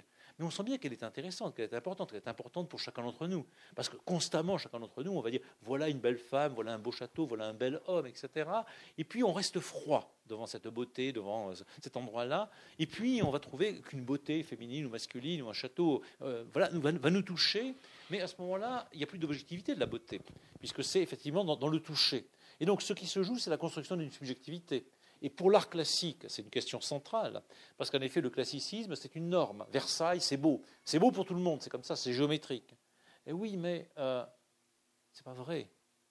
Euh, il y a une émotion particulière que certains ont à Versailles, d'autres n'ont pas, etc. Et, et, et donc, euh, parler de la beauté touchante, c'est glisser de Louis XIV, du ciel, avec le soleil unique, qu'on admire parce qu'il est évidemment beau, parce que c'est le soleil unique, vers quelque chose d'extrêmement trouble.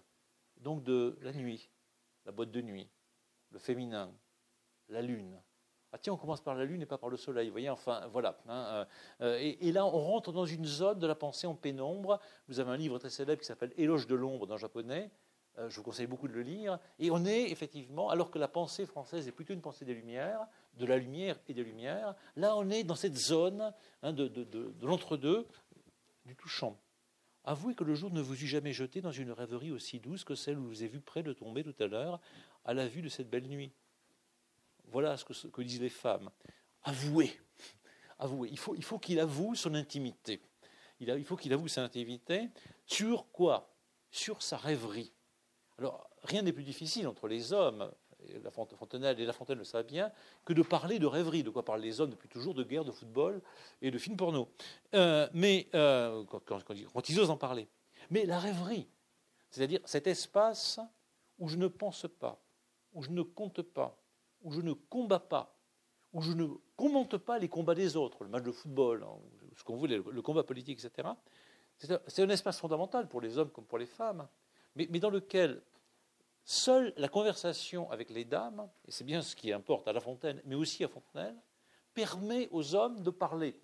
La conversation avec les dames leur permet de parler de rêverie. Mais la dame est provocante en même temps. Elle lui demande d'avouer. Avouez que je vous ai vu prétomber tout à l'heure à la vue de cette belle nuit.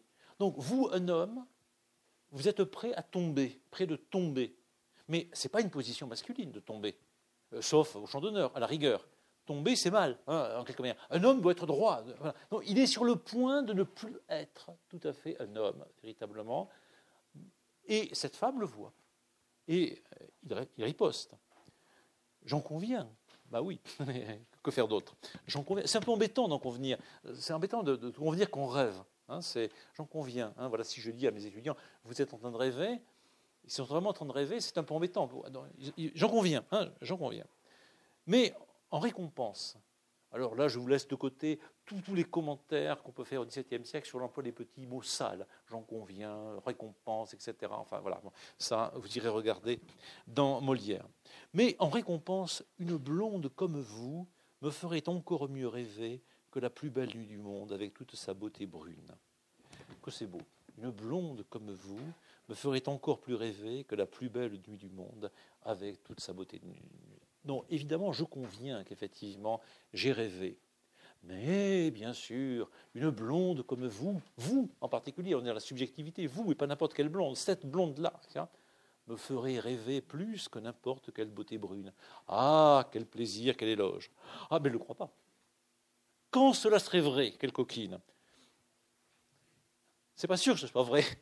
Vous êtes peut-être un flatteur, monsieur Fontenelle. Je ne m'en contenterai pas, je ne me contente pas de rêve. Je voudrais que le jour, puisque les blondes doivent être dans ses intérêts, hein, puisque les blondes sont en accord avec le jour, bien entendu, fit aussi le même effet. Pourquoi les amants qui sont si bons juges de ceux qui nous touchent ne seraient-ils jamais qu'à la nuit, dans toutes les chansons et dans toutes les élégies que je connais?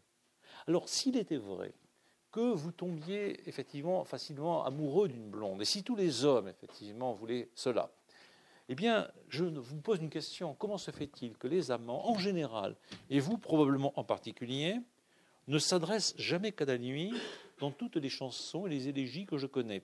Et effectivement, au XVIIe siècle, au XVIe siècle, les élégies qui sont les poèmes plaintifs, on les adresse volontiers à la nuit.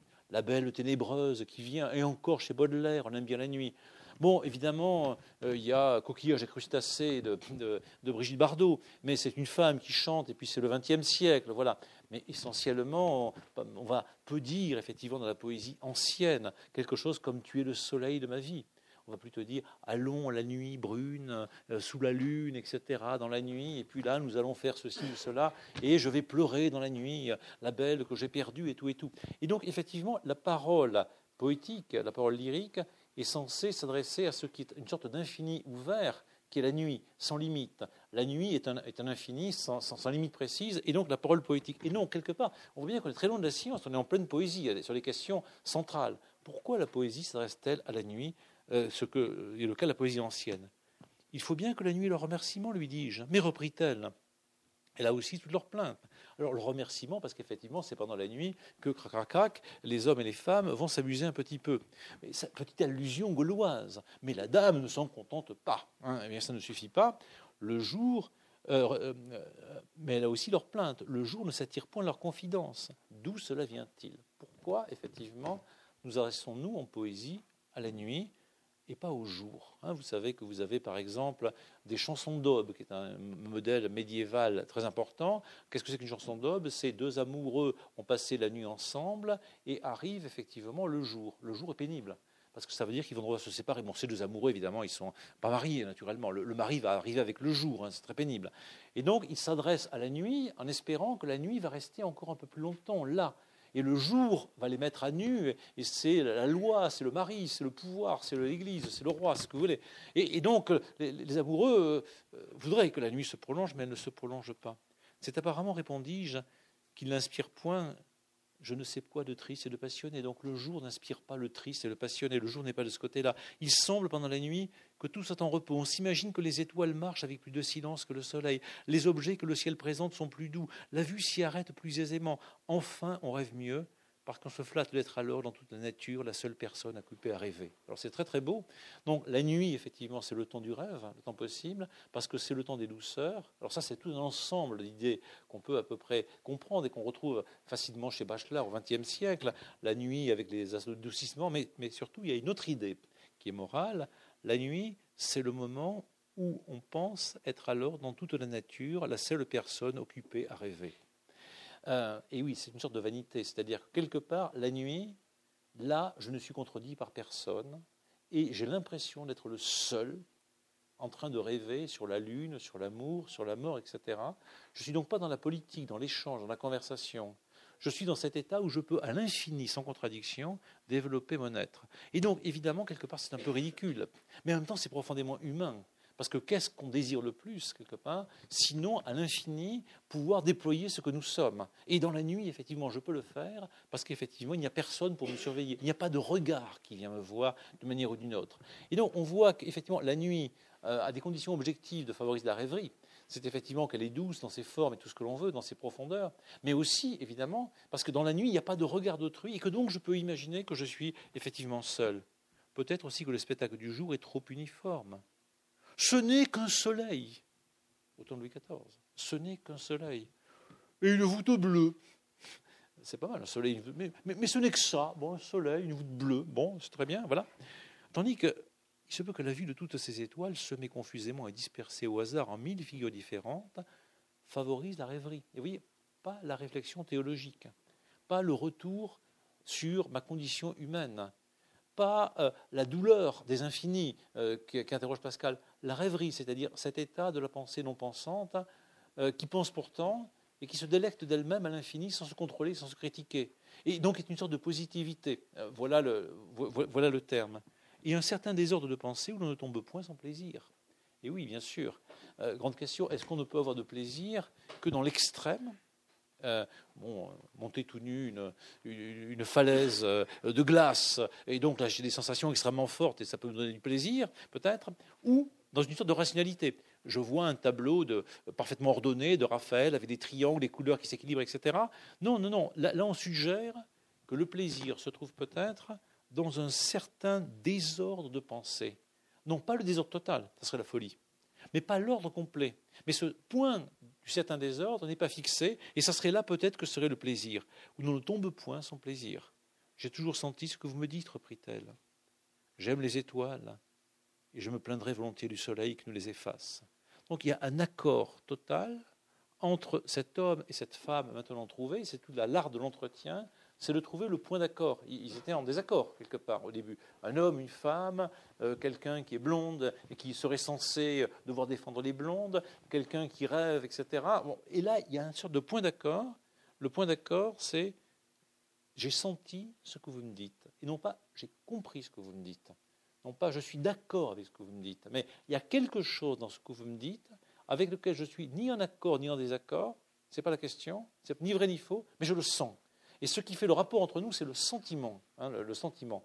Et, là, on est déjà chez Hume et dans la, philosophie de la fin du XVIIIe siècle, en réalité, hein, ce point qui est le, sentiment, hein, vraiment. J'ai senti ce que vous me dites. J'aime les étoiles, et je me plaindrai volontiers du soleil qui nous les efface. Donc, un comique, évidemment. Vous et moi, nous aimons les étoiles. Moi, je les aime, bien entendu. Et je me plains du soleil qui nous les efface. Et vous comprenez qu'on est à l'époque de Louis XIV, bien entendu. Et là aussi, euh, le soleil qui nous efface un peu les étoiles, on peut le lire aussi politiquement. Hein. Ah, m'écriai-je je ne puis plus pardonner de me faire perdre de vue tous ces mondes. Et donc le Soleil apparaissant fait disparaître effectivement l'infinité des mondes, euh, la Lune, la planète Mars, Saturne et tout ce que l'on veut. Et donc, voilà, le, nec pluribus in par, la, fameuse devise de Louis XIV, a cette euh, valeur, effectivement, de faire apparaître le soleil, qui est euh, supérieur à toute autre chose, bien entendu. Mais du coup, tout disparaît, sauf lui. Je ne puis lui pardonner de me faire perdre tous ces mondes. Et alors, qu'appelez-vous tous ces mondes? C'est le titre qui est là, ces mondes sur la Lune, question qui est là, me dit-elle en se regardant et en tournant vers moi. Et donc, quelque part, je me mets à exister parce qu'elle se tourne et me regarde vers moi. En même temps, je n'existe plus parce qu'évidemment, ce qu'elle veut voir, c'est les mondes. Je ne suis que celui qui est le, passage, le, passeur des mondes qui vont là. Et donc, je suis exactement un passeur de science. J'existe parce que la dame me regarde et je n'existe plus parce que justement, ce qu'elle veut voir à travers moi, c'est autre chose que moi. Ce ne sont pas moi, c'est les mondes hein, qui sont derrière. Et donc, il y a une volupté infinie, à la fois d'apparaître aux yeux de la dame, qui se tourne vers moi, et de disparaître aux yeux de la dame, qui va essayer de voir au-delà de moi les mondes. Je m'efface, le moi s'efface pour les mondes, quelque chose comme ça. Et donc, on a là quelque chose qui est le, retournement du texte, qui est aussi le retournement de la dame, mais ce retournement du texte évoque évidemment la question du retournement des astres sans arrêt. Et bien sûr, tout tourne effectivement dans l'univers, bien entendu. Le Soleil tourne, mais surtout les planètes tournent autour du Soleil, la Lune tourne autour de la Terre, etc. Et puis évidemment, la pensée tourne sur elle-même avec les questions qui sont posées là.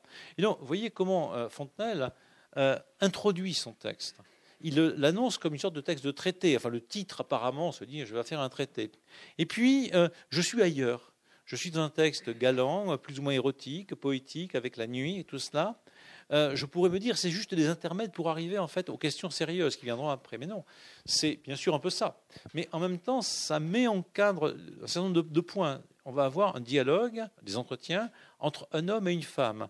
Et cette femme n'est pas une petite bonne femme nulle auquel un professeur viendrait expliquer les choses elle est très intelligente, très subtile, coquine, enfin, etc. etc. Donc, elle est parfaitement euh, au courant, elle, sait de, quoi il s'agit. Et quand elle pose des questions, les mondes, etc., bon, on voit bien que c'est à double, à triple sens. Donc, on a d'abord mis ça en place. On met en place, évidemment, l'idée qu'on va manier au mieux la langue française. On s'aperçoit avec les figures de rhétorique, les effets de rythme, les effets d'accord entre les sons, les, tournures, etc. La Fontaine, enfin la Fontenelle vient de faire un petit festival de langue française, d'ailleurs dans la lignée de la Fontaine. Hein, tout à fait, ils se connaissent, ils fréquentent les mêmes salons. Enfin voilà, on est dans le même univers, légèrement libertin, extrêmement galant, de gens qui sont ouverts à la science, qui connaissent très bien la tradition littéraire. Donc on est vraiment dans le même paysage. Fontenelle d'ailleurs va composer un, texte d'opéra de qui se sert euh, des amours de Psyché de Cupidon de La Fontaine. Et puis enfin, évidemment, euh, on, insiste évidemment sur cette idée de, plaisir et de pluralité par le plaisir, qui est une idée vraiment centrale. Hein. il y a les mondes qui apparaissent, il y a les bons mots qui apparaissent, il y a l'homme qui n'est pas la femme, la femme qui n'est pas l'homme, il y a les blondes et il y a les brunes, il y a le fait qu'il y a du pluriel dans la nuit, etc., qu'on peut ne pas être d'accord, mais qu'on peut tomber sur les terrains, non pas d'accord, mais de, partage, qui sont au niveau de la sensation. Alors là, on est, très loin de Descartes, en réalité, hein, même si euh, historiquement, on n'est pas très, très loin de Descartes. Cette idée qu'un accord est possible entre des êtres, non pas sur le terrain de la vérité, mais sur le terrain de la sensation. Et ce terrain de la sensation ne contredit pas nécessairement la vérité. Voilà, le point. C'est pas on va prendre des pétards ensemble ou se saouler et être d'accord parce qu'on aura oublié, effectivement. Non, c'est on va être au plus près de la vérité et en même temps au plus près de la sensation. Et c'est au plus près de la vérité, au plus près de la sensation que se joue effectivement la littérature, hein, ce qu'on peut appeler la littérature là. Et donc, en effet, on voit bien que Fontenelle est un très grand écrivain dans ses page-là, comme d'ailleurs dans les dialogues sur les oracles. Et quelque part, une sorte de tristesse avec Fontenelle, parce qu'effectivement, on sent bien un très grand écrivain dans, la lignée de La Fontaine, de Cyrano et de quelques autres de ce genre, avec des variations. Et alors, qu'est-ce qui s'est passé ensuite? On ne sait pas très bien. Euh, certains pensent qu'en fait, il a pris un peu peur, parce qu'effectivement, ce texte-là était dans les 18e siècle, fin 17e siècle, un petit peu olé olé, euh, que quelque part, effectivement, euh, aller un peu trop loin du côté de ces questions de l'astronomie, ça pouvait le faire passer pour ce qu'on peut appeler un libertin. Il n'avait pas très envie, il voulait carrière. Et donc, quelque part, manifestement, euh, il s'est installé dans l'académie avec beaucoup d'énergie. Il a trouvé un très grand plaisir dans les académies. Et euh, il a fait une action très efficace hein, de, diffuseur des sciences, d'homme qui fait que des gens se rencontrent, etc. Il a une fonction tout à fait importante dans l'époque, une fonction très positive. Mais en quelque façon, il a renoncé en partie à l'écriture, à la littérature, à, la prise de risque. Ce que n'a jamais fait, par exemple, La Fontaine, qui jusqu'à la fin de sa vie prend des risques considérables dans ses écritures, ou que n'a jamais fait euh, cessé de faire euh, en quelque façon Corneille, hein, qui écrit, euh, voilà, mais que, comparable à ce qu'a fait Racine. On sait que Racine compose des tragédies, et puis un certain jour, après Sphèdre, il arrête, il ne réobéit que 15 ans plus tard, quand Louis XIV, ou plutôt malade maintenant, lui demande deux tragédies religieuses. Alors il les fait parce qu'il est bon, il les fait, ils sont même assez géniales, mais il préféré être l'historiographe du roi avec Boileau que de faire la littérature. Et donc là, on a quelque chose qui, pour, la conscience moderne, est un tout petit peu décevant. C'est-à-dire, on se dit, tiens, voilà quelqu'un qui est potentiellement un grand écrivain qui devient un grand académicien, un très très grand académicien.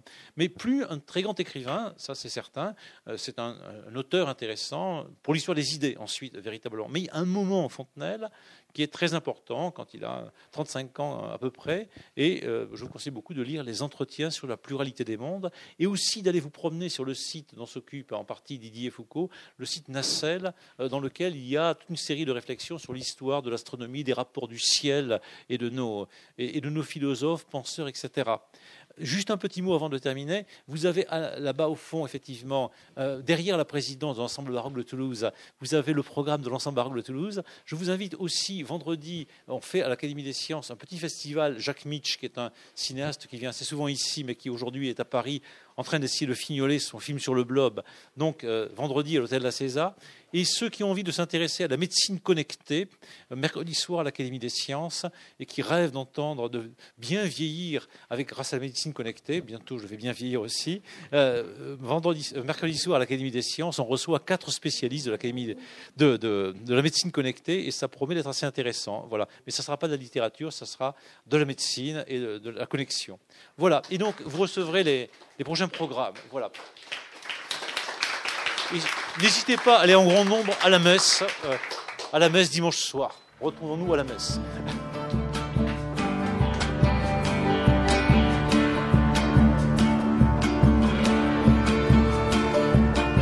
Vous venez d'entendre Yves Le Pestipon lors d'un classique au détail enregistré à la librairie Ombre Blanche lundi 3 juin 2019 autour de l'ouvrage de Bernard Le Bouillet de Fontenelle Entretien sur la pluralité des mondes, de la phrase premier soir jusqu'à se tournant vers moi.